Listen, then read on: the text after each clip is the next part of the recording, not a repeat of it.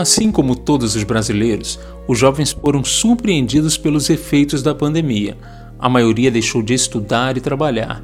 Outros foram forçados a terminar os estudos e iniciar a vida profissional em meio à maior crise sanitária da geração.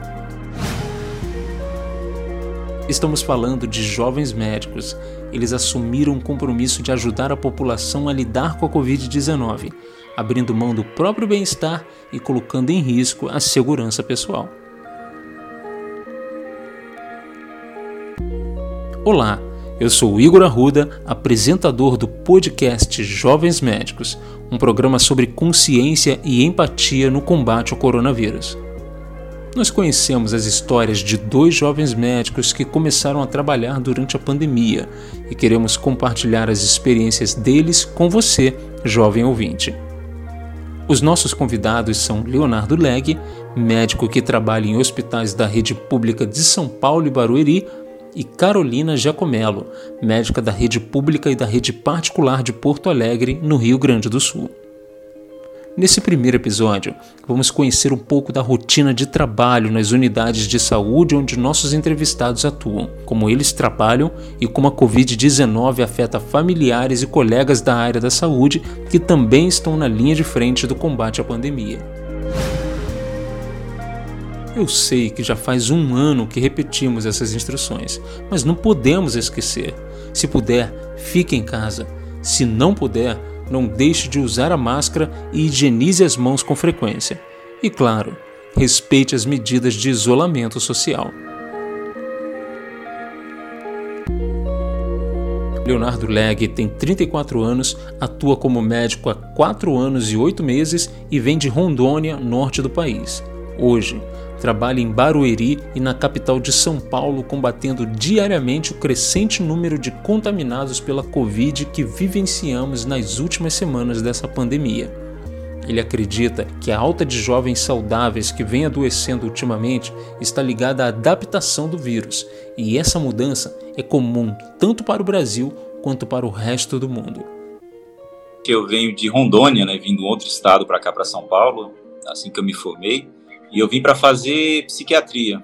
E aqui acabei indo por outros caminhos, né? Vi que talvez não era lá o que eu realmente queria um dia. E eu ingressei na, na unidade básica de saúde, trabalhando numa, numa unidade através da estratégia de saúde da família, onde eu sou médico de família. E ao longo do tempo houve muitas transformações, né? Primeiro realmente era algo que eu gostei bastante, né? Assim, que eu me encontrei, assim, né? que eu me senti muito útil e através da demanda também da, da população que aumentou bastante também da região onde eu trabalho, é, a dinâmica acabou mudando muito, a nossa unidade acabou se tornando praticamente um mini pronto-socorro também. E durante a pandemia, né, principalmente no ano passado, onde eu estava lá, é, se transformou também numa linha de frente contra o Covid. Então houve uma transformação significativa né, através desse tempo. Eu entrei com um propósito de trabalho, de ser um médico de família, e quando eu me vi, estava no meio da, da guerra ali também. E olha, tenho visto muitos jovens sim, sabe? Em relação à Covid-19, no início era uma doença que a gente ia praticamente tateando, né? Falava-se, por exemplo, que não, quem pegou não ia pegar de novo, é, muitos tratamentos experimentais, uma hidroxicloroquina, que desde o início eu tive minhas ressalvas e acabei nunca passando para ninguém. E a gente viu assim um perfil inicialmente mais de pessoas com diabetes, com sobrepeso, mas inicialmente eram mais pessoas realmente de idade. E acho que talvez devido a essa nova variante, né, também que dizem que surgiu em Manaus, né? Antes a gente viu um paciente chegando realmente passando muito mal entre 8 e 10 dias, e de repente você vê o paciente agora com 4 dias até passando muito mal, inclusive jovens. Esses dias atrás a gente entubou um paciente lá em Barueri com 27 anos o vírus acaba que tentando uh, buscar uma, uma, nova forma de adaptação, né? Como ocorre com outros tipos de vírus também, né? Você vai criando sorotipos diferentes. Então, assim como é o vírus da dengue, que são quatro sorotipos, surgiu inicialmente um vírus do coronavírus, desse que a gente tem que é o SARS-CoV-2, que já existia um, um vírus parecido, que é o SARS-CoV-1, e esse SARS-CoV-2 chegou e já está tendo variante britânica, variante aqui de Manaus, né? Então ele vai criando novas formas de sobreviver, por assim dizer, e realmente se tornando mais virulento. E tenho visto sim muitos jovens chegando já se sentindo muito mal. Na região sul do Brasil, em Porto Alegre, a doutora Carolina Giacomello se formou recentemente e já encara todo tipo de desafio em plantões de emergência e na UTI da Covid. A atuação na rede pública e privada ao mesmo tempo mostrou o quanto nosso quadro caótico tem causado efeitos, proporcionando uma sobrecarga em todo o sistema nacional de saúde, em especial o que ela vivencia na capital gaúcha. Eu sou clínica de emergência e de UTI. Comecei trabalhando na emergência e desde que estourou esse caos sanitário em Porto Alegre, eu trabalho na UTI Covid também.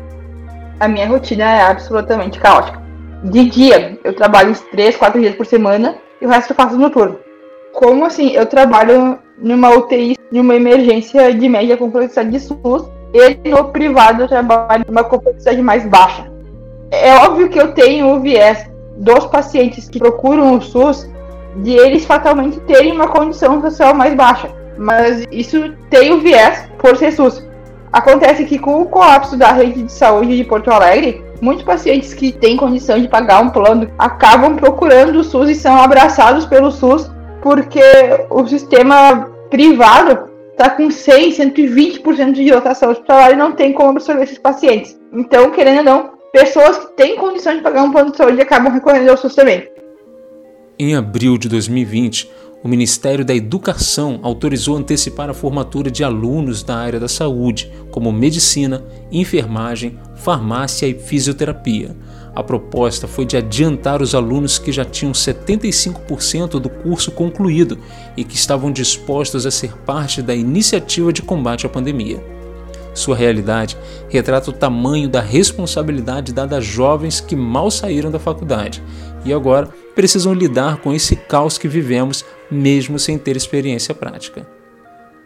Eu sempre gosto de dizer que cada plantão é um aprendizado. Eu formei com aquela portaria dos 75% do governo federal, muito embora não tenha trabalhado como aluna no Brasil conta comigo. Quando estourou a pandemia, eu vim para minha cidade e aqui acabou não, não fomos chamados como alunos. A decisão de formar com 75%, eu acabei amadurecendo ela e hoje eu vejo que foi a melhor decisão a ser tomada. O que eu aprendi trabalhando, a faculdade de medicina, embora tenha sido muito boa, ela não, não, não ia conseguir me dar a prática, a tomada de decisão. Porque eu sempre gosto de dizer, é muito fácil ser um bom aluno é muito difícil ser um bom médico, né?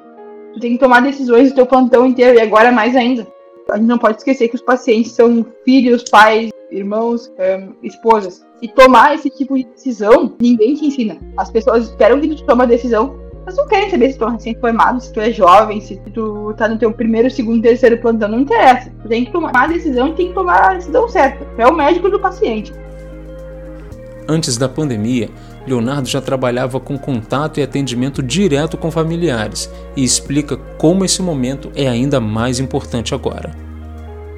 Eu trabalho na, em Barueri, né, na porta, né, como a gente diz, né, atendendo o paciente que chega ali procurando o primeiro socorro. E isso eu faço na, nas terças e nas quintas à noite. Só que nos finais de semana eu trabalho na enfermaria, né, sexta, sábado e domingo. E eu fazia essa enfermaria antes de uma maneira relativamente tranquila, sabe? Eu tinha lá meus pacientes com trombose, com pneumonia, eu fazia as evoluções. E quando eu estava numa determinada enfermaria, eu tinha 10 pacientes. E quando eu estava nessa enfermaria que eu estou hoje, são 17 pacientes que, assim, dá até para levar relativamente bem, sabe? Você passa o dia todo trabalhando, mas você consegue cumprir suas funções. Então, quando chegava às quatro da tarde, eu já estava praticamente com quase tudo pronto. E eu ia lá fora, chamava familiar por familiar, né? Dava as notícias, ó, oh, seu parente está assim, seu pai está assim, sua mãe está assim, tem mais, talvez dois ou mais três dias aqui internado ah, o seu parente eu já vou dar alta hoje. Então, tinha esse fluxo. E agora, você imagina, são 34 pacientes, né, praticamente. Hoje ainda tive um, a sorte de, de, um outro colega ir lá me ajudar também, senão não, não teria conseguido terminar tudo, né, até as 7 da noite. E quando chegou às 4 da tarde, a gente não tinha evoluído todo mundo, né. É algo nítido, né, que a gente não ia conseguir. Um monte de gente. E a gente fez o que pôde. E aí, na hora de chamar também aqui, tanto de gente tentando saber, a gente teve que pedir ajuda para assistência social, eles conseguiram fazer uma pequena triagem também. E os familiares já chegam desesperados, né, porque eles não podem entrar dentro da enfermaria. Quando não era Covid, né, a gente deixava o paciente entrar, levava alguma coisa, levava o celular para o doente que estava internado, podia ir lá abraçar, principalmente, né, e agora você não pode de jeito nenhum. Até algum tempo atrás, uns 40 dias atrás, estavam podendo. E a gente percebeu muitos relatos também de familiares que se infectavam com Covid. Então, supostamente indo lá, né, dentro do, do, hospital, eles acabam pegando também. Então a gente proibiu realmente a visita. São três enfermarias onde eu trabalho. Então a minha, que eu tô lá de Covid, tá proibida e nas outras também. Isso causa muita angústia, né? Imagina, sua mãe lá é internada e você não tem mais notícia dela, né? Então a gente tem que honrar esse compromisso das quatro da tarde, estar tá com tudo pronto para chegar lá dar uma notícia. E hoje foi um dia relativamente bom até, né? Por mais que tenha tido um paciente que rebaixou, a gente teve que entubar.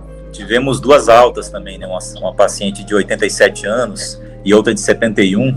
Estavam deitadas uma do lado da outra, né? E, foi até engraçado que uma estava em condição de alta realmente, estava chorando, querendo ir embora e tal. E fiz tudo que eu tinha que fazer ali, a evolução, né? Vi que ela realmente estava em condição de alta, uma saturação boa. Quando eu falei que ela ia de alta, a outra do lado dela falou: Não, eu quero ir também. Eu falei: Calma, peraí, né? Cada caso é um caso. Só que ela ficou com tanta esperança ali que eu dei uma chance para ela. Eu falei, olha, a gente tem que cumprir alguns procedimentos, né? Passar algumas horas sem o oxigênio, ver se a senhora tolera bem. Né? A checagem dos exames dela, ela estava realmente bem melhor do que quando ela entrou. E quando eu fui ver, depois de algumas horas, a saturação dela não baixou mais sem o oxigênio e realmente ela cumpriu alguns requisitos para poder receber alta. Né? Ela estava melhor do que praticamente todo mundo que estava ali. E foi bem engraçado, porque eu entrei para dar alta para uma e a outra falou: se ela for, eu vou também. E realmente acabou indo. Eu dei alta para as duas. E os familiares foram lá em busca de informações sobre essas pacientes e a gente acabou dando a notícia, né? Olha, você vê aqui atrás dela, né? Ela vai ter alta hoje. E aí a família começa a chorar, sabe? Tem momentos que são de angústias, mas tem momentos que são de vitória, né? De alguém que entrou ali e com a nossa participação, né? Ainda bem, a gente está lá cumprindo esse dever, né? A pessoa acaba também conseguindo ter melhora e acabou indo para casa. É uma dificuldade, né? Ter que cumprir nesse horário, ainda mais agora que como os novos casos estão batendo recordes também, né? Não são apenas o recorde de mortes, são também os novos casos. Então, alguma coisa tem que ser feita, porque daqui uns 15 dias a gente vai ter 4, 5 mil mortes por dia também, se nada for feito. E aí imagina, né? O que, que vai ser da gente no nosso serviço lá? Vai dar 7 horas da noite, não tem nem metade ainda dos pacientes evoluídos. Então, o cenário realmente bem aterrorizante. Momento difícil também para a Carolina, que, em meio a toda a turbulência dos plantões, se divide entre o socorro aos pacientes e o contato com as famílias. A família, quando chega a ti, ela chega num estado de angústia muito grande, muito importante, né? Que eles não podem estar junto com o familiar deles. A pandemia não, não permite acompanhantes, infelizmente. É uma decisão difícil, mas eu acho que é melhor, porque infelizmente o vírus caminha com as pessoas. A gente tem o um protocolo hospitalar de o médico ligar duas, três vezes por semana né, pro familiar. Mas como tá todo mundo muito sobrecarregado, a gente não consegue abraçar o mundo e infelizmente esse protocolo anda falhando. E daí eu não queria aqui colocar culpados, pessoas estão fazendo o melhor delas, mas infelizmente não se tem conseguido, porque são muitos pacientes para pouca equipe. Como eu faço mais plantão noturno, a familiar liga duas, três, quatro da manhã para saber como está o familiar dela. E é num estado de angústia que só se colocando no lugar para saber mesmo, porque às vezes eles ligam assim, tá vivo? Só que a gente não pode dar muita notícia por telefone quando a família procura, né? E aí só diz, não, tá vivo, tá estável. E assim, a gente sente o alívio, né? Eles perguntam o teu nome, eles querem te trazer presente porque tu falou que a família dele está vivo, né? Outros procuram a porta de emergência para saber do familiar e eu tenho uma decisão minha, assim, que eu nunca nego falar com o familiar, porque eu não sei o que, que é essa angústia, mas é muito difícil, eu entendo. Porque tu não saber como é que tá a pessoa que tu ama, tu termina por dentro. Então eu acho que tu tem que sempre procurar escutar a família. Tu não pode negar essa conversa. É uma conversa, às vezes, que não dura cinco minutos. É só pra saber. A gente fez isso, os próximos passos são esses. O outro lado é tu, dado essa falta de estrutura, por termos muitas pessoas doentes, a gente tem que tomar decisões, né? Os pacientes mais velhinhos, 60, 70 anos, às vezes tu toma a decisão de não entubar. Daí é muito difícil tu falar para um familiar que tu vai priorizar conforto. O ganho de estabelecer uma medida tão invasiva quanto entubar é muito pequeno. Então, isso é muito difícil, isso é muito triste. Alguns aceitam, outros não, o que é completamente plausível. A visão privilegiada dos nossos entrevistados permite um dramático raio-x da situação das unidades de saúde o que vocês observam dentro das unidades de saúde onde vocês trabalham? Vocês têm observado crescer o número de jovens sendo atendidos? Excelente pergunta, sabe? E em relação a, a, ao coronavírus, no momento o cenário não é muito bom. Eu vejo com péssimos olhos, para te falar a verdade, né? Casos novos batendo recorde dia a dia. Então, para a gente sair disso mesmo, por mais que possa doer, por mais que possa ser muito difícil você falar para um pai de família, ó, fica em casa, sendo que ele vai ver os filhos ali com comida para mais dois ou três dias, e aí como é que ele vai ficar 15 dias em lockdown? Mas assim, não tem outra alternativa, sabe? É, tem que ser feito um lockdown e realmente sair de casa é só quem realmente precisa, sabe? Porque não, não, tem como, não vejo outra alternativa. E, claro, as pessoas que se conscientizarem, né, deixarem de, de aglomerar. Mas senão, não, não vai ter outra alternativa. Eu sempre gosto de dizer que a doença que a gente está tratando agora não é a mesma doença de quando eu comecei a trabalhar. É uma doença muito mais agressiva, é uma doença que tem acometido muito mais pessoas jovens, sim, muito jovens, 20, 30 anos. Não é algo raro de se ver, infelizmente até é bem comum. E infelizmente é uma doença mais severa. E daí eu já não falo em idade. Os doentes que estão chegando estão chegando num estado muito mais crítico do que chegavam uns 3, 4 meses atrás. Sobre gênero, eu não consigo ver essa distinção. Né? Eu acho que é 50-50 para homem e para mulher. E os jovens estão sendo mais acometidos, os jovens estão sendo internados e os jovens, alguns deles fatalmente estão indo a óbito. Isso é muito preocupante.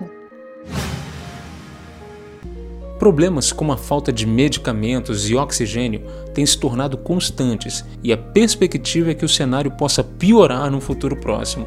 De acordo com Leonardo, a manutenção do SUS será fundamental para superar a pandemia de início, minha OBS se transformou também num mini atendimento de Covid. Então, eu que estava destinado a atender gestantes, crianças, né? Fazia pré-natal, atendia a consulta de puericultura, que são consultas de crianças até 5 anos. De repente, me vi na linha de frente que na própria OBS eu tinha que absorver também pacientes que chegavam lá, passando muito mal já, né? Com falta de ar. E a gente sempre teve um leve atraso do SAMU, até porque eles também têm as dificuldades dele, né? São muitas chamadas, então a gente, às vezes, tinha um paciente que chegava na OBS infartando, a gente ligava para o SAMU e levava um certo tempo, né? 15 minutos, 10 minutos para chegarem, e de repente teve essa dificuldade. Tem uma base do SAMU atendendo várias UBS. Imagina várias UBS chamando o SAMU porque tem paciente passando mal. Então, uma das primeiras dificuldades é a, falta de ambulância, a falta de transporte. Às vezes a gente aguarda uma hora, às vezes até mais, a chegada da ambulância para remover esse paciente. E por mais que a gente esteja aqui em São Paulo, né, o estado mais desenvolvido do Brasil, mas ultimamente estamos tendo medo de, de faltar oxigênio aqui também. Hoje mesmo, né, eu tive de plantão de 36 horas, eu entrei ontem pela manhã e saí hoje à noite agora. E a gente sempre tem uma logística ali de perceber quando está faltando oxigênio, né? A gente tem os tubos que saem oxigênio na parede, mas a gente também tem cilindros para alguns pacientes. E de repente começou a faltar o oxigênio de uma, de uma paciente, né? Então a gente avisou, olha, paciente do leito tal está com um pouco de oxigênio no cilindro dela. Ligamos para o setor responsável e houve uma demora acima da média, né? Porque esse setor também estava atendendo uma outra enfermaria lá também.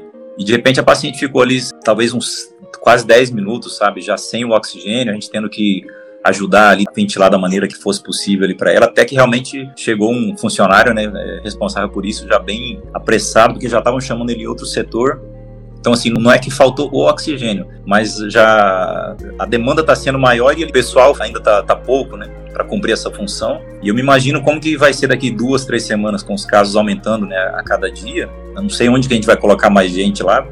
E se passar uma situação dessa de novo, o paciente às vezes não aguenta passar muito tempo sem oxigênio. Então, estamos tendo essa dificuldade, né, do próprio oxigênio e outra coisa também da está faltando agora já também alguns medicamentos para manter o paciente sedado, né, também. Quando a gente vai fazer a intubação, a gente tem que sedar o paciente, né, você tem que dar um sedativo para ele dar uma, uma, uma, dormida, você tem que passar um anestésico também um bloqueador neuromuscular, né, para ele não ficar ali tossindo, se movendo. Então essas medicações já estão faltando agora. Hoje à tarde chegou uma outra carga, mas está passando algumas horas em que a gente tem que se virar com outras medicações que nem são usadas mais sabe? Medicações que são usadas para uma outra finalidade, mas que têm um, uma ação sedativa, então você acaba usando isso daí para manter o paciente apagado. Anteontem era um amigo meu que estava de plantão também, o paciente entubado acabou a medicação dele e antes de chegar a carga, né, de, de uma nova medicação, ele acordou. Ele acabou se sentando até na maca, a equipe teve que tranquilizar o paciente, ele já começou a perceber o que estava acontecendo, isso é algo que não pode acontecer de jeito nenhum, né? Imagina você acordar com um tubo na sua garganta ainda, com um respirador que está ali fazendo uma pressão no seu pulmão. Então é um cenário que, com esses novos casos, estou com medo de imaginar o que vai acontecer daqui umas duas semanas. É um, um atendimento, né? Eu já vi caso né, de um filho que chegou desesperado lá na enfermaria, falando do pai dele, meu pai, como é que tá meu pai? Eu falei do caso do pai dele, ó, seu pai tá grave, mas ele tá em um quadro até agora estável. E ele falou: Não, eu vou tirar meu pai daqui, eu vou levar meu pai no particular. Se eu conseguir uma ambulância, eu posso levar e tal. Aí eu pensei, né, poxa, talvez ele não tá tendo noção de como que é, né? Falei, olha, eu fiz um pedido de UTI pro seu pai, ele, vai ser transferido aqui pra UTI quando surgir a vaga. E é um custo muito grande, né? Hoje em dia, é, na melhor das hipóteses, uns 5 a 6 mil reais por dia, entendeu? E aí quando eu fui tentando explicar para ele, ele falou, é difícil. Não, ele, não, mas eu pago. Eu falei, olha, o custo é mais ou menos esse. E aí ele arregalou o olho, ele falou, sério? Eu falei, sério. Então, assim, a, a realidade é muito diferente se o SUS sair da gente, sabe? Esse sistema que a gente tem, se ele for perdido, né, de alguma maneira, o nosso futuro está totalmente comprometido à, à saúde do Brasil. A doutora Carolina já não vê distinção entre rede pública e rede privada, nem mesmo entre homens e mulheres. O colapso da saúde chegou para todos. A doença que a gente está tratando agora não é a mesma doença de quando eu comecei a trabalhar. É uma doença muito mais agressiva, é uma doença que tem acometido muito mais pessoas jovens, sim, muito jovens, 20, 30 anos, não é algo raro de se ver, infelizmente até é bem comum, e infelizmente é uma doença mais severa. E daí eu já não falo em idade, os doentes que estão chegando estão chegando num estado muito mais crítico do que chegavam uns 3, 4 meses atrás. Sobre gênero, eu não consigo ver essa distinção. Né? Eu acho que é 50-50 para homem e para mulher. E os jovens estão sendo mais acometidos, os jovens estão sendo internados e os jovens, alguns deles fatalmente estão indo a óbito. Isso é muito preocupante. Ser um profissional de saúde não significa estar ileso aos efeitos do coronavírus. Muito pelo contrário, Carolina nos contou que não perdeu familiares, sequer houve casos em sua família, mas Leonardo ressaltou como a Covid-19 foi fatal entre seus amigos e parentes. Infelizmente, em agosto do ano passado, perdi a minha avó materna, né, mãe da minha mãe, lá em Rondônia mesmo. Ela contraiu, ficou alguns seis ou sete dias tentando tratar em casa. Eu tenho uma irmã que é médica também, mora lá em Rondônia, que tentou cuidar dela, passando as medicações. E justamente num dia em que a minha irmã estava de plantão no, no, pequeno hospitalzinho da cidade, a minha avó chegou lá passando muito mal. E aí a minha irmã já percebeu, é, realmente não dá mais para tratar em casa, né? Teve que fazer a internação dela, levou para uma outra cidade que é um pouco maior, que é a cidade de Ariquemes. E a minha avó ficou internada três semanas, e aí depois veio a falecer. E há mais ou menos uns 10 dias a minha prima também, de 36 anos, aqui de Sorocaba, também veio a falecer. Depois de 15 dias internada, entubada, não conseguiu realmente se curar disso. E né, perdi minha avó, perdi a minha prima e um número muito grande de amigos também, sabe?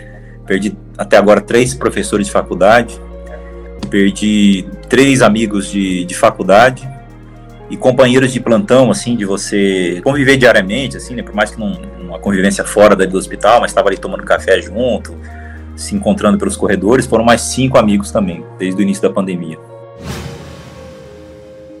Esse foi o primeiro episódio do podcast Jovens Médicos. Consciência e empatia no combate ao coronavírus. Aguardamos você no próximo. Até lá!